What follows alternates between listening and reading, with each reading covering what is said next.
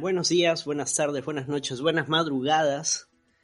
Desde donde nos estén escuchando, esperamos estén bien. Y hoy tenemos una visita muy especial. Tenemos a, a alguien que muy probablemente ha sido parte del soundtrack de muchos de ustedes en muchas etapas de su vida. Esta noche tenemos a Pelo Madueño. Un fuerte aplauso imaginario para Pelo. Hola Pelo, ¿qué tal? Hola, ¿qué tal? ¿Qué tal? Gracias por esa introducción. Este, un gusto estar aquí con, contigo, con tu gente, con tu gente en distintos horarios, como he dicho, en distintas latitudes.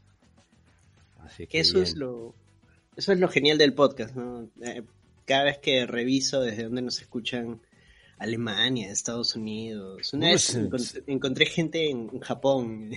Ya no sé si nos están bloqueando o, es en serio. Yo creo que se mezcla todo ahora, ¿no? Se mezclan, se, han, difuminado, han desaparecido las fronteras eh, territoriales y, de idiomas y de muchas cosas. Creo que ahora el Internet, esta cosa globalizada, ¿no? El idioma quizás sea todavía un, una límite, pero, pero qué sé yo.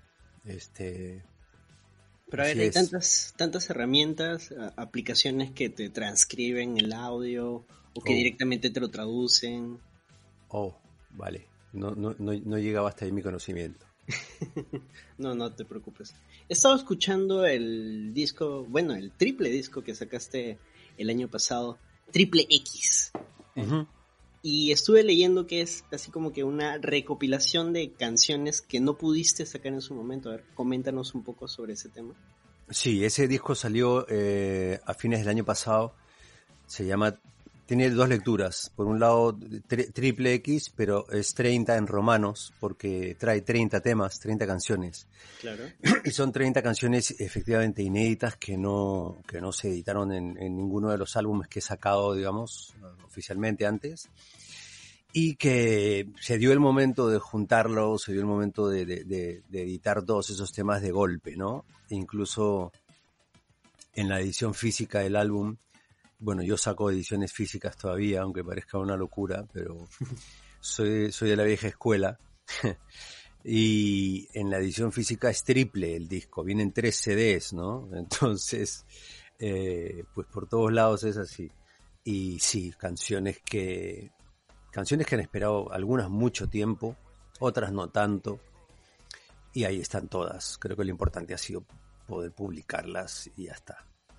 Sí, y, se siente bastante honesto, o sea, algo que como te lo comenté antes de empezar, yo soy fan de, tu música y algo que me gusta de lo que tú haces es que, o sea, entre lo, lo, que, lo que yo veo de ti y lo que yo escucho de ti en tu música, o sea, hay bastante coherencia, entonces todas estas canciones que has liberado en este álbum triple, pues se siente, o sea, todo sabe a pelo, por así decirlo.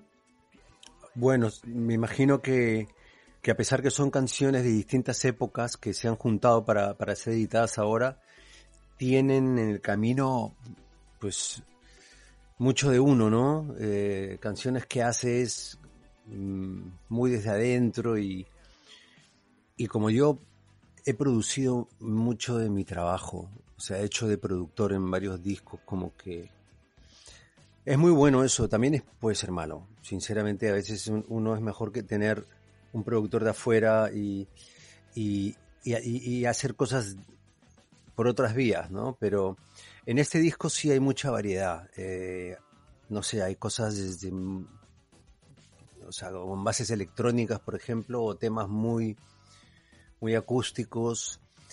Eh, pero oh, me alivia lo que me dices, que no, que como que hay un, sonido por ahí. Claro. Eh, mencionas que hay temas eléctricos y justo hay dos versiones, me parece, del tema Me habla de ti en versión remix. y, y, que suenan precisamente, como tú dices, tienen ese sonido electro, pero siguen sonando a pelo. Sí, eh, a mí me gusta hacer versiones remix. Eh, no estamos muy acostumbrados a escucharlas últimamente, generacionalmente digo, porque el remix fue un bombazo en los ochentas, cuando explotó la música de los 80, sobre todo la música de baile, y salían estos discos de vinilo eh, que traían un solo tema por lado y era el remix, que era una versión larga, retrabajada en el estudio, eh, reeditada, digamos. Es, es, como un juego que haces con la canción original y le das más longitud, eh, experimentas muchas cosas, juegas con reverbs, con ecos, con delays, con partes nuevas. Y ese concepto lo he traído al disco. Eh, hay, hay unas cuantas canciones a las que les he hecho remix, más de una a veces, y ahí están también, ¿no? Lo, que mencionas, no sé, tal vez dentro de mi, de mi ignorancia, es lo mismo o parecido a lo que se hacía con las versiones maxi, que se le llamaba también. Es totalmente, maxi, el EP, el maxi single, entonces habían, habían como club version, entonces salía, salía el álbum en vinilo y salían algunas copias para discotecas o para clubes o para fans de la versión remix y el remix y, es un remixeador el que entraba y que hacía esa versión. Entonces ponte no sé remix remix Adolf remix tal cada uno le ponía un nombre distinto y cada uno ponía su sello porque los productores de remixes también tienen tienen su propio lenguaje en las herramientas que utilizan para los remixes en los colores en, a veces hay unos remixeadores que son como muy conceptuales y ya los identificas al toque, escuches, ponte una, un remix de una canción de Madonna por tal, ¿no? El mismo Moby. Este, entonces es una es un, una etapa bien interesante de, la música. Eh, sí. Se nota un cariño al tema de no solo hacer una canción, sino de qué más puedo hacer con esta canción, en qué otros contextos lo puedo usar. Como tú dices, una canción podía ser un single, como también podía ser un tema bailable de discoteca. Sí, ahí depende cada uno, ¿no? Eh, es, un, es una invitación a, un juego de sonido y un juego musical que si te, que si te gusta, lo, te metes en hacerlo. A mí necesitas tiempo para hacer un remix. Y también tienes que pensar en hacerlo para ti, para que te divierta y para, para dejar una obra más, digamos, porque no se puede pensar, por lo menos en, Perú, en el destino de un remix, porque los remixes no, acá no se, no se usan, no se consumen. Entonces, puede quedar interesante. ¿Sabes qué pasa cuando uno hace un remix? Eh, es un tema casi audiovisual. El remix te, te plantea imágenes, tiene un, un lenguaje muy, muy, muy de, muy de corto, muy de film, muy de, muy de imagen, ¿no? O sea. Tiene otra dimensión. Sí, muchos de ellos terminan siendo usados para documentales o de repente para poner la música de fondo en algún en alguna historia sensorial, ¿no? Cierto, eso que mencionas, hay un tema, ahorita no recuerdo qué tema, de la banda El Hombre Misterioso, que la usaron para el documental La Revolución y la Tierra. Esa, esa es una banda que trabaja eh, muy conceptualmente, eh, atmósfera, sonidos, súper interesante, y letras, ¿no? Letras y a manera de manifiesto, son una banda, una banda bien particular. Sí, Santiago Pillado nos está escuchando, un, fuerte saludo y máximo respeto desde aquí. Ah, claro. Mm. Entonces, entonces ahora voy a anunciarle a la gente mi próximo concierto. ¿Ah, sí? Es que el remix me ha hecho acordar. Entonces quiero invitar, bueno, a ver, quiero contar, contarte a ti, contarle a la gente que, que, bueno, todo el mundo sabe que los músicos estamos eh, totalmente parados, ¿no? La cultura en general, el arte, las artes escénicas están totalmente paradas en el mundo, ¿no? Esto es bien bravo. Y ya hace un tiempo estamos haciendo conciertos, algunos músicos estamos, aparte de los streamings abiertos y gratuitos y de onda que hicimos al inicio, ahora estamos haciendo conciertos de pago si se mete la gente a las plataformas de venta, este, va a poder ver un montón de, oferta y tal. Entonces yo estoy haciendo un concierto el día 24, el día 24 de octubre, ahorita, en, pocos días. Eh, y es un concierto bien especial porque le, he puesto, un concepto que se llama cerca. Y la idea es acortar las distancias, literalmente. Ahora que no nos podemos ver, plantear un concierto en el que puedes tocar las canciones que todos han escuchado con banda o en festivales y tal, traerlas a un formato más acústico, más íntimo, más cercano, ¿no? Y ese es, ese es el, concierto que, voy a dar el 24. Eh, ya vengo ensayando hace unas semanas porque son versiones nuevas de las canciones. Eh, práctica, es un concierto solista, estoy tocando solo yo, pero con rodeado de cosas, piano, guitarra acústica, guitarra electroacústica, una lupera. Tú debes saber lo que es un looper, que es esta máquina que... Ah, sí, para Sí, dentro del mundillo de los sintetizadores, el, el looper, la maquinita esta para repetir el sonido. Claro, es un universo hermoso es el de los sintetizadores. El, el looper lo que hace es que si estoy tocando una guitarra, en el momento en que la estoy tocando en vivo, la grabo y, luego, y luego la máquina repite eso que acabo de grabar y yo puedo tocar encima. pero todo sucede en el momento, ¿no? No es que vienes con algo grabado. lo ejecutas. No, es, una pista. La grabas en ese momento. La grabas delante de la gente, tocándola, ¿no? Entonces, me he comprado ese juguete, eh, lo voy a estrenar, de hecho, eh, el, el 24, y bueno, muchas cosas para, para ese concepto que, que me gusta mucho, me gusta. Ya he dado un concierto antes eh, por streaming, este es el segundo, pero este va a ser diferente, ¿no? Poder tocar las canciones que la gente conoce de mi carrera solista, tocar los temas y los clásicos de, la Liga del Sueño también, que siempre los piden. Y lo paja que de, este concierto nuevo es que la gente va a poder escoger las canciones. Eso eh, nunca lo hemos hecho algunas veces alguna vez lo habremos hecho a través de, del club de fans y tal, pero la gente que compre un ticket para, para el concierto va a poder escoger dos temas, no hemos puesto uno sino dos. Y es muy interesante eso porque primero que te ayuden a hacer el repertorio, ¿no? Sí. Luego que sabes que el repertorio que vas a hacer es el que la gente quiere oír. Y por más que a veces uno lo intenta, porque yo soy de los que cambio repertorio en cada show, no tengo uno solo. O sea, si hago un, un show de un álbum y salgo de gira, sí, trato de respetarlo. Pero en conciertos sueltos, un festival es muy diferente que un pub, muy diferente que un evento corporativo, qué sé yo. Entonces siempre trato de hacer los órdenes, pero esta vez que la gente va a poder escoger los temas, me va a ayudar un montón. De hecho ya estoy viendo, estoy viendo con mucha sorpresa la, muchas sorpresas cómo, cómo está la gente, qué, temas son los que están escogiendo, porque yo ni me lo esperaba, o sea, uno se espera que escojan solo mala sangre, alma de 80, la peor de las guerras, qué sé yo, temas de la liga. Y la gente está pidiéndome temas que ni se me hubiera ocurrido, de este álbum, de este álbum último, por ejemplo, ¿no? Y eso está bueno, saber, es un, saberlo, ¿no? Que la gente está involucrada en el tema, no que solo llegó por un, por una o dos canciones, sino que, que conoce un poco más. Yo tengo, yo tengo un público de ese, de ese calibre y me da un montón de gusto porque me doy cuenta con los años que, que mi carrera no está construida con, un tema, dos temas o con singles, está construido con carrera, con álbumes, con, muchos años, ¿no? Y, y incluso la gente que recién de pronto empieza a escucharme y escucha mi último álbum ya está escogiendo canciones del disco.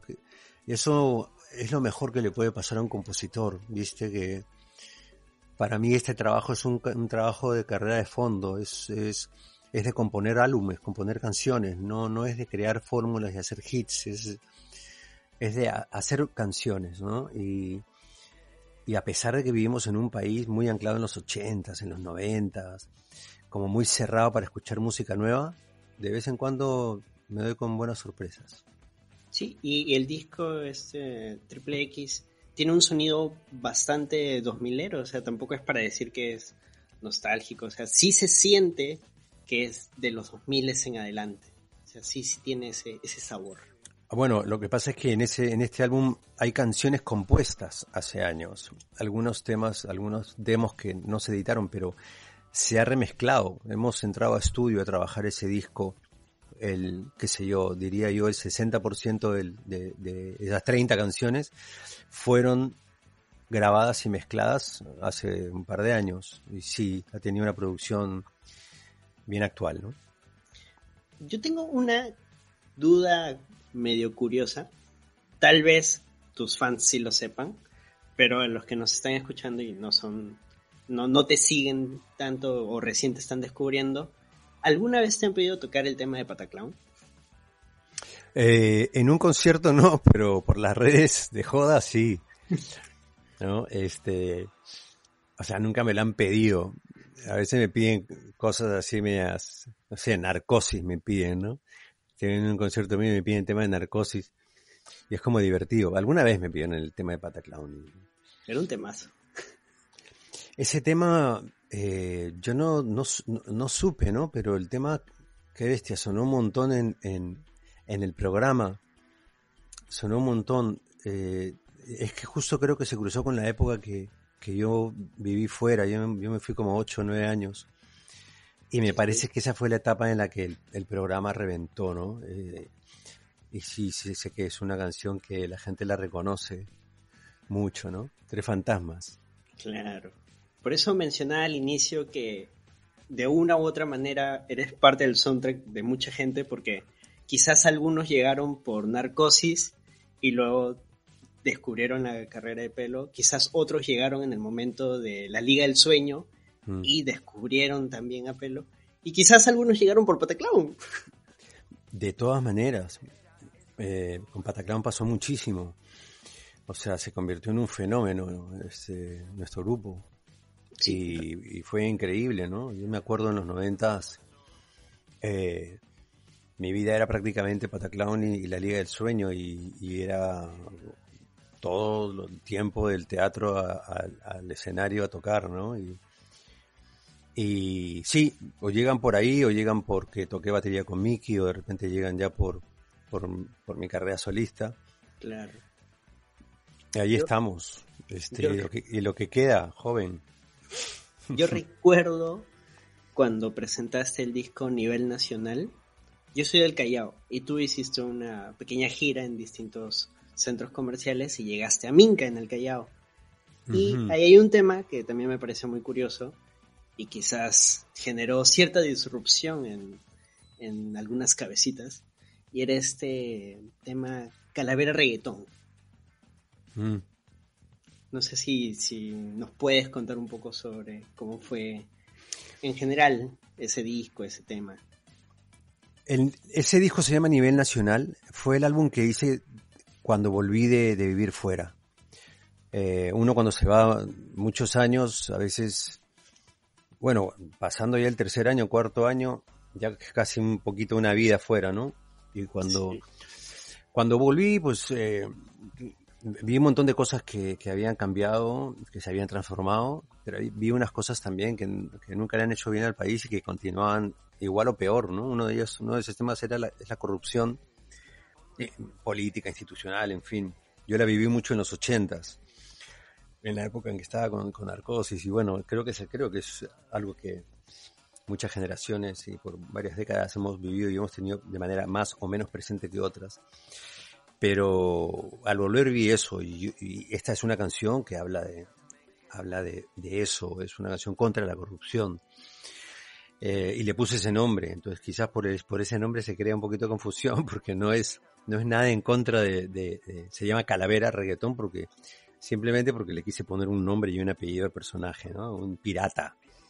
Le quise poner un, claro, imagínate tú un ser, este, o sea, calaveroso, oscuro, corrupto, le quise poner nombre, nombre y apellido, y bueno, lo que pasa es que justo rimaba la, la palabra reggaetón. Entonces, igual el, tema tiene así como que un pequeño tumba tumba que se le dice. Sí, sí, también. Entonces quedó como Calavera Reggaetón el personaje al que yo le canto en la canción, ¿no?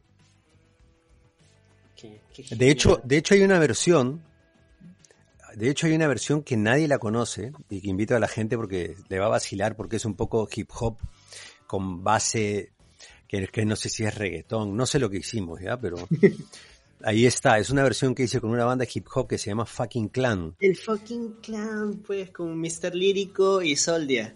Con los dos amigazos, hicimos una versión de Calavera Reggaetón que está en YouTube. Pero, no, o sea, no la movimos, ni siquiera la subimos a... Medio caleta. no es porque no quisiéramos, es porque a veces la velocidad con la que haces cosas no te da para, para hacerle toda la ruta de hacer que la para que la gente la conozca. Tú para que una canción la gente la conozca tienes que hacer un montón de cosas, ¿no? No es que la pones en Spotify ya, tienes que hacer prensa, tienes que mover esto, mover el otro, hacerle un video. Este, entonces no, no le hicimos nada, la colgamos en YouTube, la pueden encontrar ahí, Calavera Reggaetón, eh, Pelo Madueño y el fucking clan. No, sí, más de una vez he mencionado aquí al fucking clan. De hecho, los conozco, sí he tratado con ellos son un par de buenas personas. Son, totalmente, sí. Totalmente. Ahora que y, abiertos, abiertos a hacerlo con, con, alguien que viene del, pop rock, ¿no? O sea, eso también está bueno porque a veces nos salimos de nuestro, de nuestro territorio y, y fue bueno eh, de ambas partes hacer esa mixtura. Claro, es bueno experimentar, salir un poco de la zona de confort buscar algo distinto y, como tú dices, o sea, no sabes si es hip hop, reggaetón, pero a ver qué sale. Así es. Ahora que mencionabas lo de promocionar una canción, promocionar un álbum, obviamente ahorita es distinto, pero antes tendrás alguna anécdota de alguna alguna gira, algún lugar dentro de Perú, quizás en, en provincia, porque también nos escuchan de provincia, alguna anécdota que tendrás por ahí. Ah, yo me, me, me, borraron el disco duro hace, hace, hace como un año. Pasé por una máquina y me borraron todo. Me borraron la data, sí, sí, este, estoy con mucha RAM ahora, ¿no? Y con mucho, y con mucho ROM también. Y abierto al futuro. Estoy abierto al futuro. Eh, intentando, bueno, en el presente no, no es, para un artista no es tan complicado lo de presente porque estás componiendo, estás haciéndolo. Igual, igual es un reto siempre, ¿no? Vivir en el presente es un reto. Creo que es el mayor reto para, para la humanidad en este momento. Sobre todo ahorita. Mm, pero, este, para mí siempre, siempre pienso que lo mejor está por venir en términos de, no sé, en términos de mi trabajo. Siempre pienso así. Este, porque tengo ganas de hacer muchas cosas. ¿Se vendrán nuevos álbumes, tal vez? Yo pienso que sí.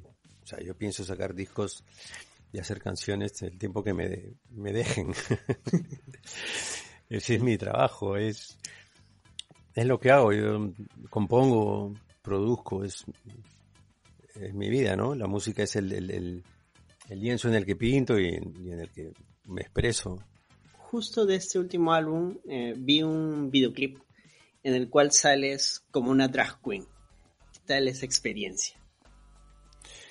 Muy buena, muy buena. Este espero no haberlo hecho mal. Ya, ya me, ya me, ya me han dado comentarios del sector que, no lo he hecho tan mal.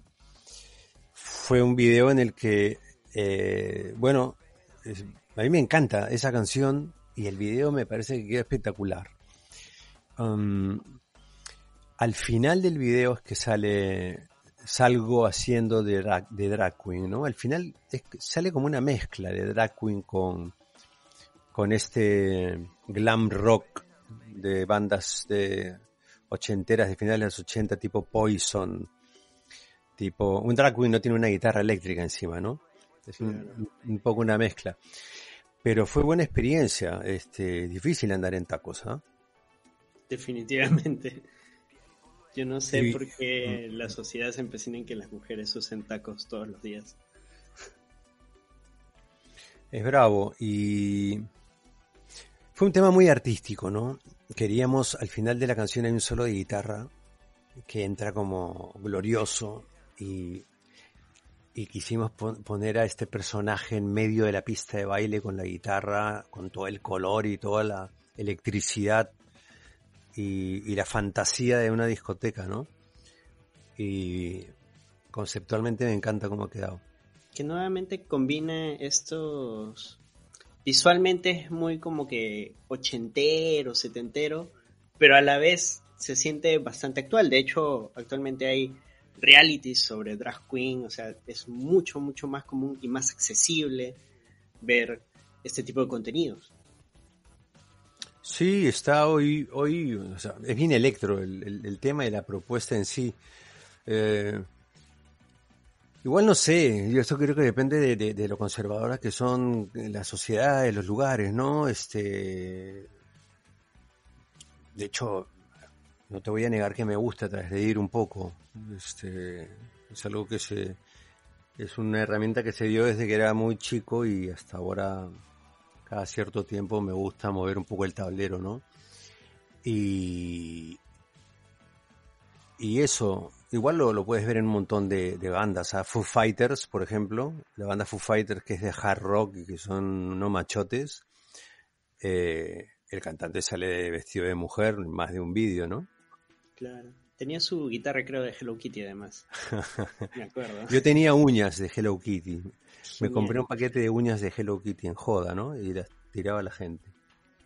No, pero Hello, Kitty es genial. Justo los mismos creadores de Hello Kitty, Sanrio, crearon una serie que se llama Agretsuko, sobre una oficinista, que es un como un mapache rojo, me parece que se dice. Ah. Y que cuando se estresa se vuelve cantante de black metal. Qué buena. sí, es buena esa chequenla, está en Netflix. Eh, ya que menciono así una serie, ¿algo que hayas estado viendo últimamente, una película, una serie? Um, estaba viendo... Eh, a ver, ¿qué he visto últimamente? Lo, como estoy en casa, como no salgo nada y estoy como bien, bien protocolar con el, con el con el COVID y la pandemia, pues veo a veces cosas y, hay, Netflix aquí, así que he visto, veo, trato de ver cosas de música, hay unos documentales maravillosos ahí en Netflix, la historia de John Coltrane, que es un hombre de jazz. Eh, está muy bueno ese documental, hay una hay un documental de Martin Scorsese sobre una gira que hizo Bob Dylan con unos locos, se montó como una varieté, se juntó con unos amigos, artistas, performers, poetas, lo subió a un bus y se fueron por algunos, por algunas ciudades de Estados Unidos, pero además se fueron por ciudades, de pueblitos pequeñitos, ya, pueblitos que habían quedado muy deprimidos con, con, con, con la bajada económica americana en, en finales de los 60 y en la Gran Depresión, ¿no? Y eh, se va por esos pueblitos chiquititos donde, por donde no iba nadie nunca a tocar, ¿no? Eh, y la gira es un desastre para los promotores porque no, no había poder adquisitivo en ningún pueblo, pero, ah, pero para ellos fue genial, ¿no? Y llevarle eso a la gente y este artista admirable, creo que olvidarse un poco de en esa época además, ¿eh? en, en esa época de cagarte un poco en el, en el lado comercial y, apostar por algo más humanista, ¿no? Bueno, hay varias cosas en Netflix. Me gusta, bueno, a mí me encantan las películas de mafia y todo eso. Estoy eh, de You Better Call Saul, que es el, el personaje Saul Goodman. Ya, ya la había visto y lo estoy como mirando otra vez. Fargo, pueden, Fargo también es, está pajísima. Me la han recomendado un montón. Sí, es, es una es, la locura de la cabeza de los hermanos Cohen, ¿no? Que, ahora se ha hecho serie. Bueno, no fue muy larga, muy pocos capítulos, una pena, pero está bueno. Hay un montón de cosas. Bueno, el tiempo es corto, espero la hayas pasado muy bien y nada, nuevamente repite lo de lo del concierto que vas a dar porque así como he escuchado algunas cosas acá, en el concierto Pelo también se va a ir así en floro con la gente que esté y va a contar muchas más cosas. Eso es lo que comentaste ayer en tu en vivo. Bueno, sí, invito a la gente, vamos a invito a la gente a que a que además vote por las canciones, que me ayude a armar el repertorio. Creo que podemos armar un repertorio que, que toque muchas, muchas épocas, pueden ser temas de la Liga del Sueño, temas míos. Y, y va a ser un concierto especial. Eh, estamos armando algo muy distinto a lo que hicimos la primera vez. Además hay otra entrada en la que, en la que también eh, eh, tienes el disco físico que yo voy a firmar y voy a dedicar a cada uno, a cada persona. Hay otra entrada que, por ejemplo, te quedas después del concierto a una reunión privada, ¿no? Desnudo integral de todos los asistentes. Y así estamos haciendo cosas muy especiales para este 24, así que los invito, vayan a Event Read. La plataforma es Event Read, Event de evento, Read de ridículo. Event Read .pe. Ahí van a encontrar el evento, si no en mi página web, pelomadueño.com, entran y se van a dar con el link para que puedan este, estar en este concierto y, pasarla bien. 24 de octubre. De todas maneras yo voy a poner el link para que la gente no se lo pierda. Y nada, muchas gracias, en serio, Pelo. Estoy muy, muy, muy contento. Y espero que la gente también que nos está escuchando se haya divertido. Esto fue Langoy Extra. Muchas gracias por seguirnos, déjenos sus comentarios, su like y compartan si les gustó y si no les gustó, también compartan, de repente a alguien más le va a gustar.